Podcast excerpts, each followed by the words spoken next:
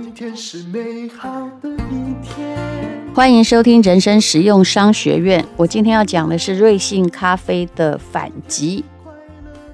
瑞幸咖啡之前我们讲过，很多人都诅咒它一定倒了。的确，它刚开始做的是假财报，虽然展店展得很快，但是只要是欺骗这两个字，在商业界都不会活得好。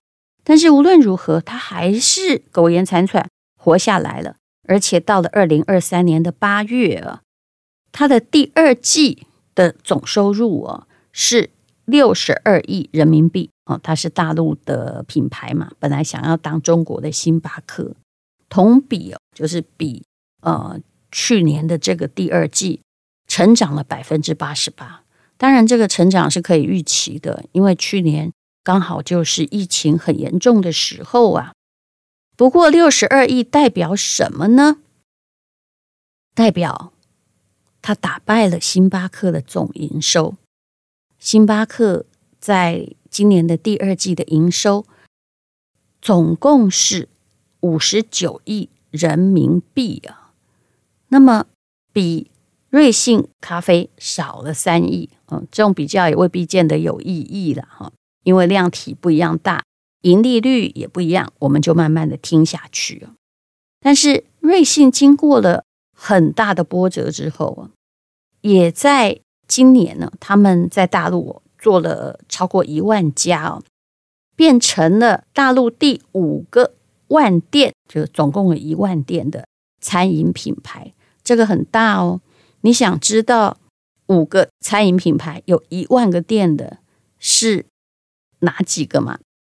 第一个是蜜雪冰城，我前不久去阅读书院回去读书的时候，旁边有一家。其实我是不太喝手摇饮的，因为会胖。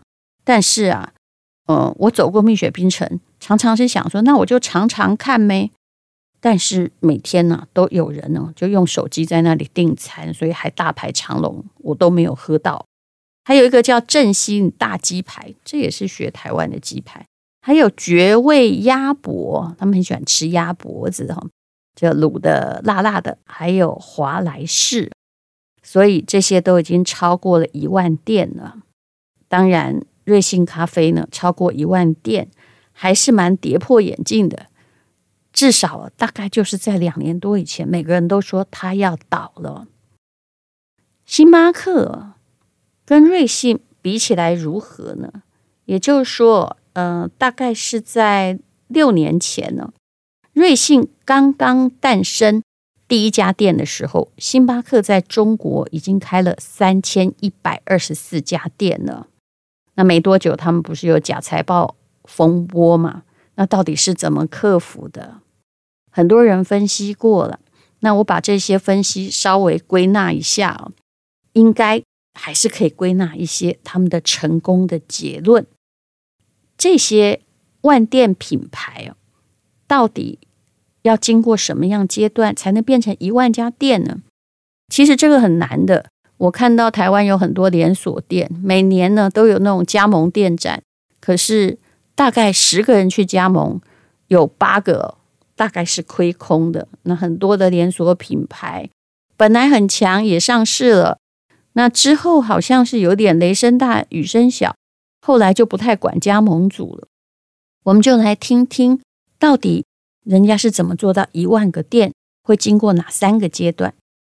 第一个阶段叫做低价的爆品的打造阶段，也就是因为你是后来的嘛，那一个全新的品牌通常不太可能用高价进入市场。我觉得这个也可以打破很多人的迷思。我常常看到很多企业主觉得他很棒，所以他要卖最高价。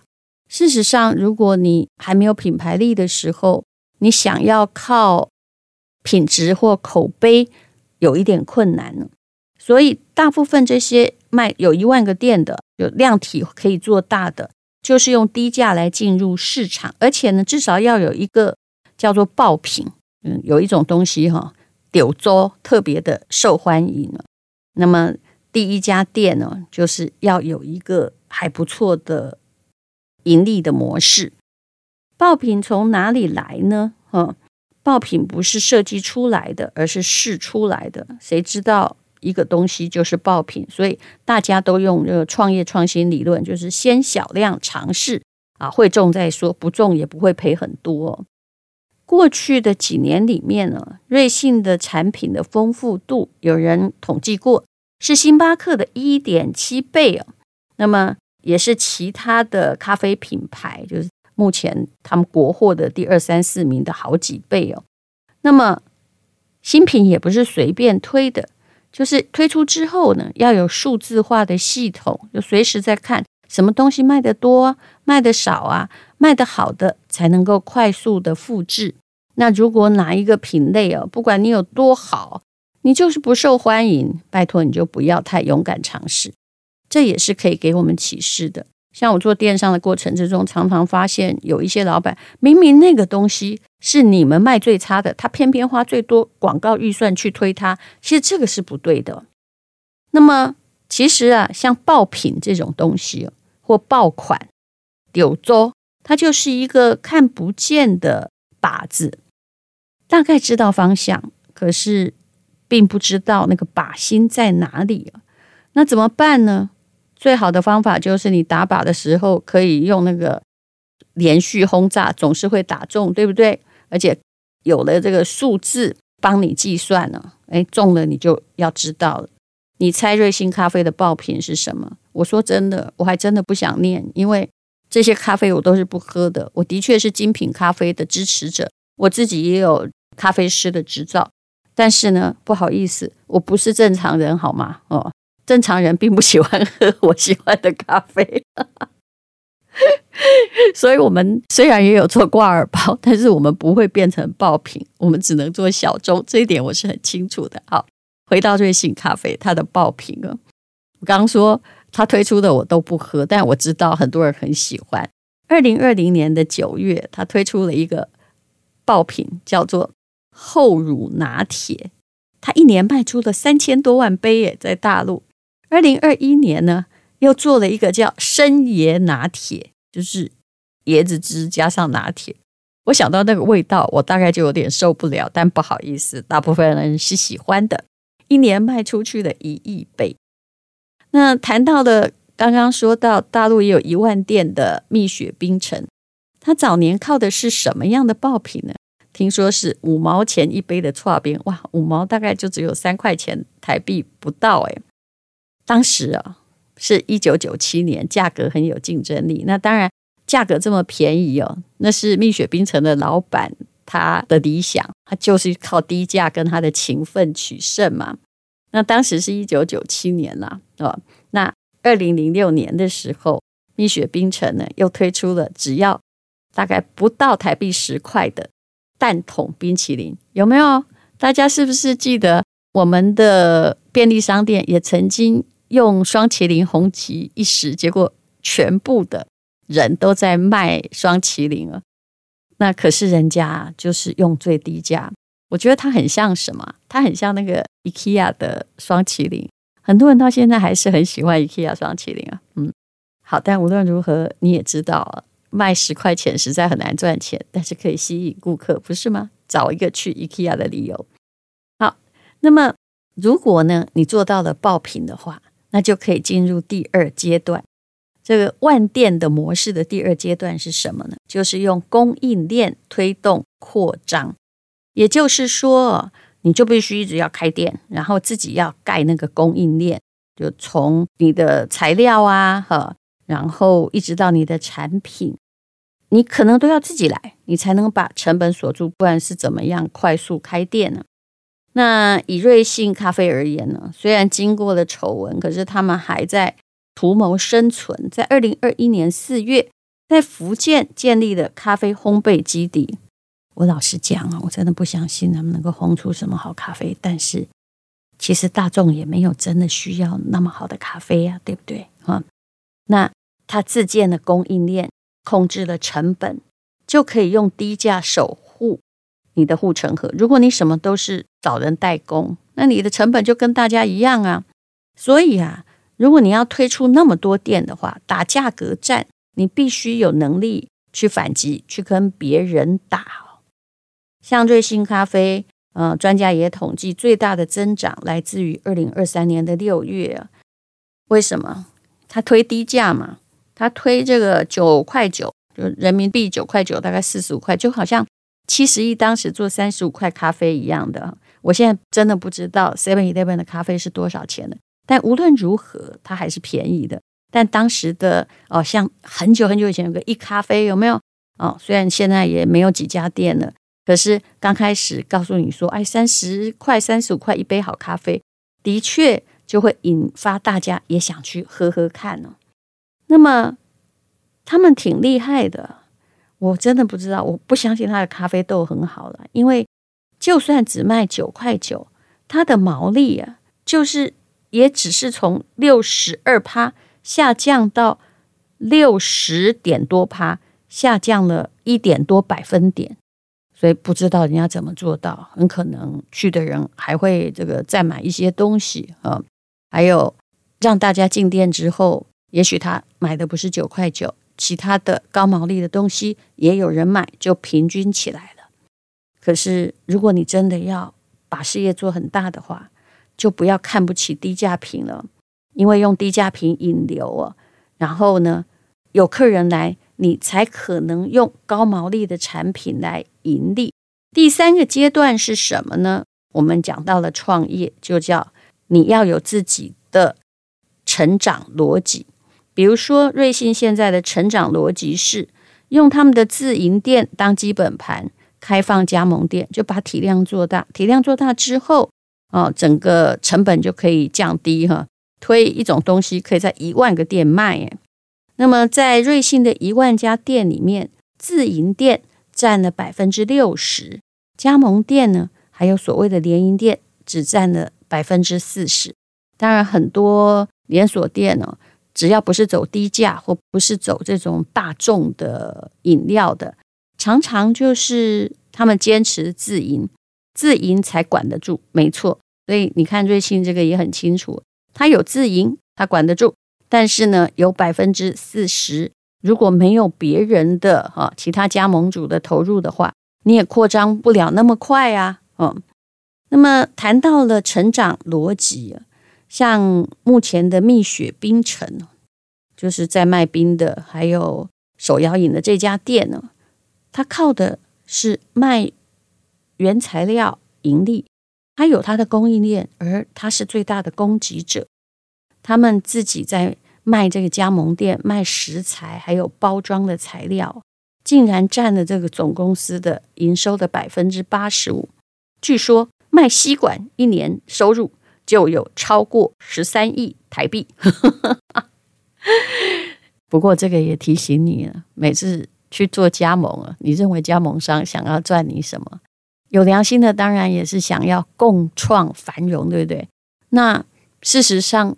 他也是想要把他这些包装啊、耗材啊全部卖给你啊，你也是他的生财工具。所以呢，也就是第一，你要做出一个受欢迎的产品；第二呢，你要有自己可以控制的供应链；第三呢，你要有你的成长逻辑。那个成长逻辑就是，呃，如何把店开得多而继续盈利。那大家都说瑞幸今年很厉害啊，然后星巴克呢，似乎并没有那么好。疫情的时候，它也有大量关过店呢。但是事实上，星巴克因为他们都是自营店呢，问题在此啊，他们一季大概也在大陆开个两百多家哦。那受到了瑞幸的威胁，星巴克的总裁哦，CEO 就说。他们要用更快的速度开更多的店呢，但这两家的厉害的方式是不一样的。同样是卖咖啡，瑞幸主打的是小店呢跟低价，而请问你星巴克卖的是什么呢？其实我觉得星巴克卖的是氛围。我从来不认为星巴克咖啡很好喝，只是一个还可以，对不对？可是。不管在世界各国，我只要进到星巴克，我都会觉得很安心、很舒适，因为它店内哦创造的气氛呢其实更好。那如果你帮我叫星巴克咖啡，我是一点都不觉得幸福。但是我坐在里面都觉得还不错哈，而且在里面呢，嗯，你也有网络可以用啊，然后觉得就好像回到家的一种感觉了。这个瑞幸打的是低价活动，对不对？那星巴克打的就是我刚刚说的氛围啊。你到星巴克可以舒舒服服坐半天，但这也是让它盈利低的原因了。咖啡其实不是星巴克核心的竞争力，所以星巴克的创新不在商品，常常在服务。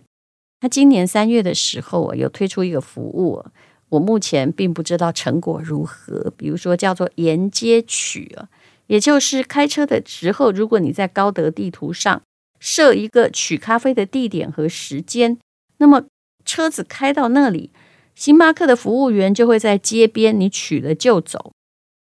我觉得这怎么算都不太划得来，对不对？因为外卖已经很成熟，而且如果你只叫一杯呢，我没有试过，我不知道。呃，叫一个服务员去你那边等啊，划不划得来？台湾就不敢推出，因为我们的服务员钟点费啊，实在要付太多，你会入不敷出的。不过按照星巴克的逻辑。沿街取的本质哦，其实不是把咖啡就卖出去而已，而是呢，他希望能够把星巴克卖的空间从店里延伸到路边，货等着人来取，而不是像外卖那样人等着货到。星巴克不敢加入任何的加盟，他们全部都是直营的。其实那就是因为它的核心产品。不是咖啡，而是它的氛围跟空间，它必须要保持空间体验的一致可控性。所以呢，它绝对不可以搞加盟。所以你现在拿瑞幸和星巴克都是咖啡拿来比哦，是没有意义的。它是不同的商业模式，但是也有相同的，就是其实你有没有发现，他们都放弃了对。最好的咖啡的执念，星巴克打的精品咖啡豆，嗯、我真的觉得还好啦哈。但是啊，我曾经在韩国的江南，就是首尔的江南喝过他们最酷的那家店的最贵的咖啡，我真的觉得，就算那个咖啡师哦，就长得很帅，然后冲的样子也很好，但咖啡基本上实在是不好吃的。我的口味不能拿来当成一般标准。我的确是个少数族群呢。那么，其实星巴克的主力商品卖得好的，都是一些被重度调过味的咖啡啦，什么拿铁啊，对不对？还有那种呃，加了很多奶泡的咖啡，卡布奇诺啊，还有什么焦糖玛奇朵，都加了大量的牛奶和焦糖或别的调味品。说真的，真的喝精品咖啡的人或怕胖的人是很怕的。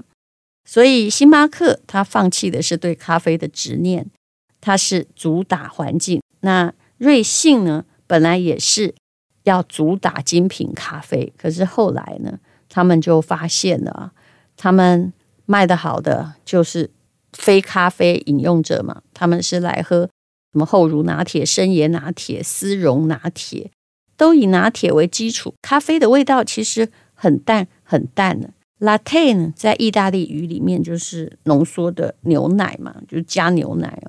所以呢，到底你是在喝咖啡还是在喝咖啡牛奶呢？啊，有人说拿铁咖啡这个属性就好像鱼香肉丝里的鱼一样，也就是鱼香肉丝。仔细看一下食谱，它没有鱼。他们卖的最红的。不是咖啡，咖啡对这两家咖啡店而言，大概就是一种对新时代的城市生活的向往吧。嗯，那也是城市生活的小确幸。想喝咖啡，但是大家并不喜欢真的原汁原味的咖啡。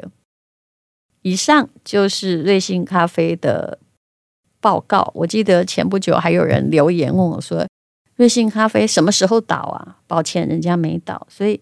不管经过了什么样的事件呢，只要这家公司还想要改变，还有力气再冲，还有它本来的店数就开很多了，无论如何，消费者还是很健忘哈，因为你做财报不是产品出问题，大概影响不了你。但如果你是产品出问题，对公司就会影响比较大。这是我个人的看法。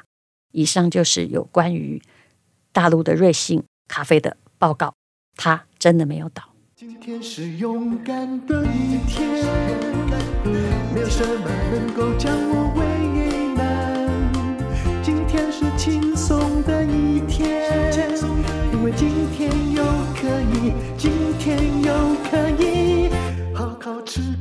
饭，做爱做的事。唱我爱唱的歌，吃我想吃的饭，尽量过得简单，做爱做的事，唱我爱唱的歌，吃我想吃的饭，尽量过得简单，尽量过得简单。